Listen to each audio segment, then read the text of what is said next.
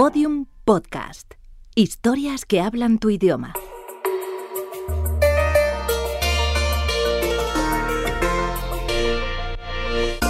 Encuádrate.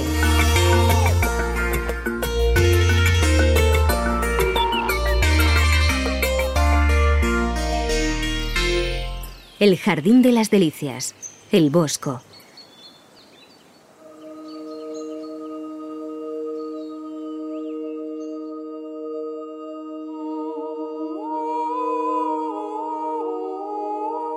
Nos encontramos en Flandes, a finales del siglo XV.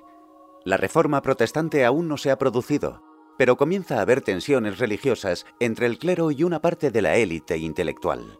Aparecen numerosas sectas heréticas y de magia negra, y la Iglesia Católica propaga entre los fieles amenazas de castigo divino mientras aviva el temor hacia el apocalipsis y el juicio final. Este adoctrinamiento religioso es recogido en las obras de Jeronimus von Aken, El Bosco, y muy especialmente en El Jardín de las Delicias.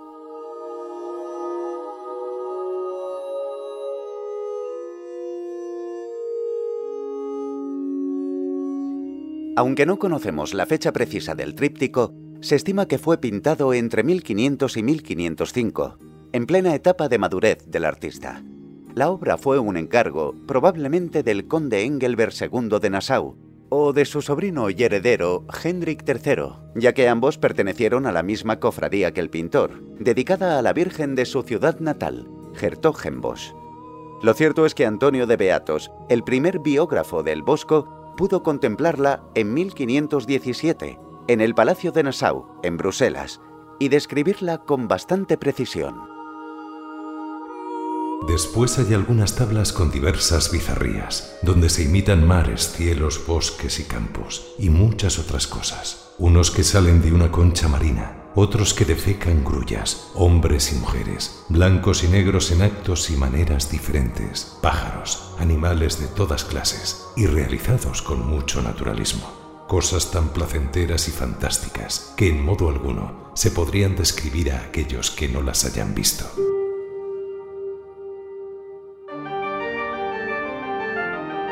Las tres tablas de que se compone la obra están dispuestas a modo de tríptico. Si lo vemos cerrado, podemos contemplar el tercer día de la creación según las convenciones de la época, es decir, la Tierra plana, rodeada de agua y envuelta en una gran esfera. Todo es gris, puesto que ni el Sol ni la Luna han sido creados aún. Arriba, a la izquierda, aparece Dios Padre, y junto a él dos inscripciones en latín extraídas de los salmos de la Biblia. Él mismo lo dijo y todo fue hecho. Él mismo lo ordenó y todo fue creado. Abramos ahora el tríptico para conocer su interior.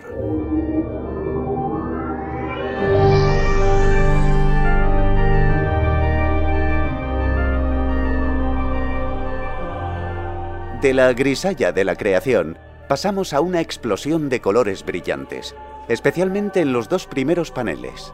El de la izquierda nos muestra el paraíso terrenal en el último día del Génesis, cuando Dios acaba de crear las flores, los frutos, los animales y a los dos primeros humanos.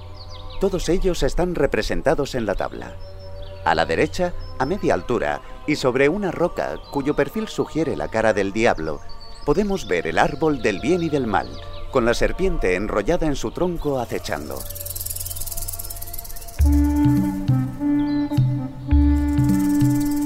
En el centro se encuentra una extraña construcción rodeada de agua que emerge de una roca repleta de perlas y piedras preciosas. Es la fuente de la vida y en ella un búho mira fijamente a su alrededor buscando una presa. Rodeando la fuente y desperdigados por toda la tabla, el bosco sitúa a los animales. Ciervos, unicornios, caballos, garzas, cisnes, patos. También podemos ver, saliendo del agua, ranas, tortugas y reptiles. Los animales más exóticos se sitúan tras la fuente. Elefantes, jirafas, monos, leones, puercoespines. Algunos se atacan y devoran mutuamente, mostrando la crueldad de la naturaleza. Junto al árbol de la vida, un exótico drago canario. Vemos a Dios presentando a Eva ante Adán. Se trata de una escena sumamente curiosa como señala Amparo López, conservadora jefe de la Fundación Lázaro Galdiano. Lo que más nos choca verdaderamente es la imagen de Cristo como creador. Se piensa que tal vez lo que se está representando es la segunda venida de Cristo, por tanto sería el preludio de un juicio final. O también se piensa que es como todo el cuadro en sí, un sueño, lo que es es el enunciado de ese sueño, en el que Adán, que está ahí uniendo sus pies a, a Cristo, lo que está es soñando la unión mística entre Cristo y la Iglesia, es decir, que vendrá Cristo para la salvación del mundo. El panel central nos muestra un mundo entregado plenamente al pecado y que se dirige a su perdición. En la parte superior vierten a un gran estanque los cuatro ríos del paraíso, Frisón, Geón, Tigris y Eufrates. Sobre ellos vemos extrañas construcciones que para Amparo López constituyen una de las grandes contribuciones del Bosco a la pintura. A mí me parece que esto es lo que es verdaderamente original de él, es que no, no hay nadie que haya pintado esas cosas así, de una forma tan orgánica. Parecen como vesículas, como cosas eh, animales, ¿no? También yo creo que tiene que ver con formaciones de vidrio, con mucho reflejo, con materiales preciosos, con las descripciones literarias de los paraísos, que se describen como cristales, como oros, como, como con perlas. En el centro de la tabla, los hombres montan todo tipo de animales, reales y fantásticos, girando en torno a un estanque en el que se baña un grupo de mujeres. Bajo esta escena, multitud de personajes copulan, comen y se entregan a extraños placeres, algunos sobre un estanque de aguas turbias, símbolo de la concupiscencia. Las frutas, que representan el comercio carnal, los pájaros y hasta los peces tienen innegables connotaciones eróticas y oníricas. Pero hay una escena que llama nuestra atención en la esquina inferior derecha. Allí, asomando desde una cueva y mirándonos fijamente, vemos al único hombre vestido, probablemente Adán, que señala a Eva. Ambos se convierten en testigos de lo que le ha ocurrido al mundo por su propio pecado.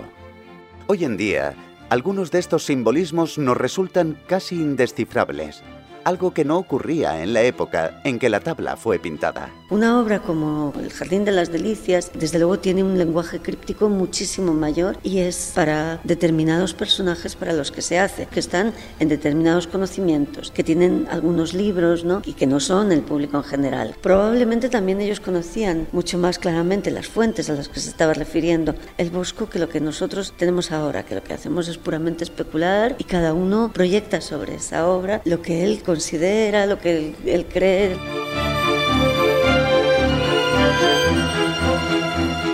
Por último, llegamos al tercer panel, el infierno. En él vemos la representación típica del Averno, fuego y azufre. La imaginación del Bosco se desboca en esta tabla, ofreciéndonos un terrible catálogo de castigos y torturas. Vemos cuchillos, cráneos, extraños seres demoníacos, un lago helado cuyo hielo se resquebraja y sobre él un enigmático hombre árbol, cuya cara podría ser un autorretrato del propio Bosco.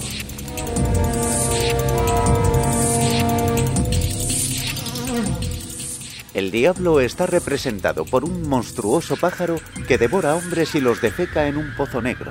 Junto a él extraños instrumentos musicales que más bien parecen aparatos de tortura.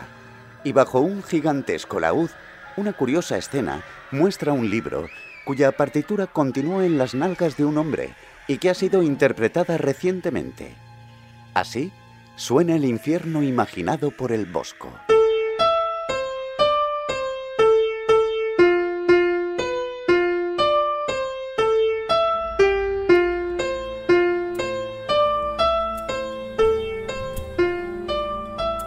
La obra de El Bosco, especialmente El Jardín de las Delicias, ha ejercido una poderosa fascinación en todo aquel que se ha acercado a ella a lo largo de los siglos.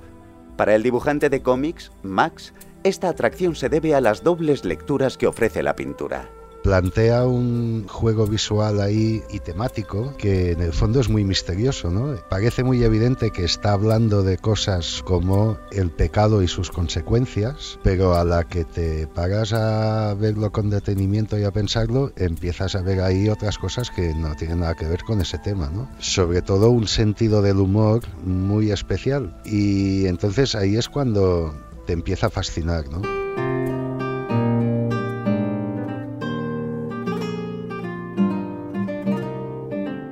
De esos fervientes admiradores de la obra del Bosco fue el monarca español Felipe II. Se obsesionó de tal manera con su obra que llenó el Escorial con sus pinturas.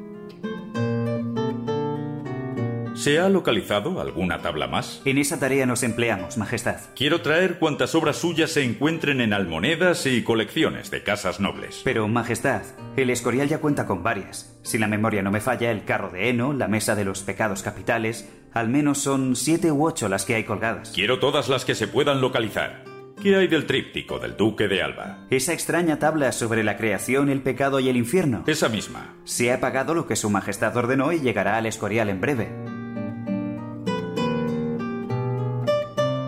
El interés de Felipe II por la obra del Bosco fue tal que se extendió una leyenda, probablemente falsa, según la cual el monarca, en su lecho de muerte, pidió que el tríptico se instalara al pie de su cama, para que fuera la última imagen que viera en esta vida, un compendio del pecado y sus consecuencias.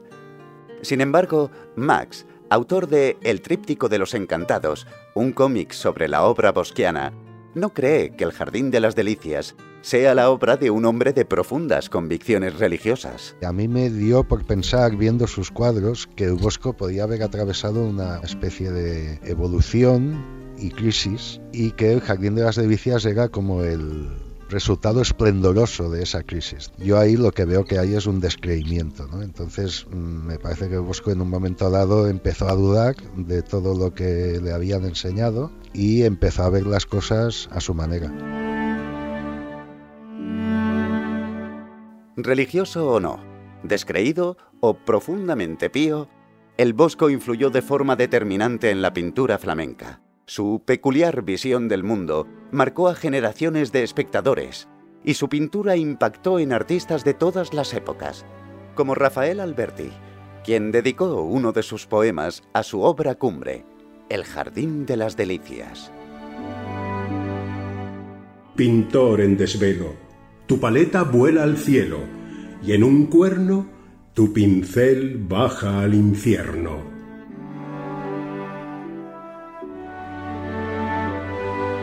Todos los episodios y contenidos adicionales en encuadrate.info. Síguenos en arroba encuadrate.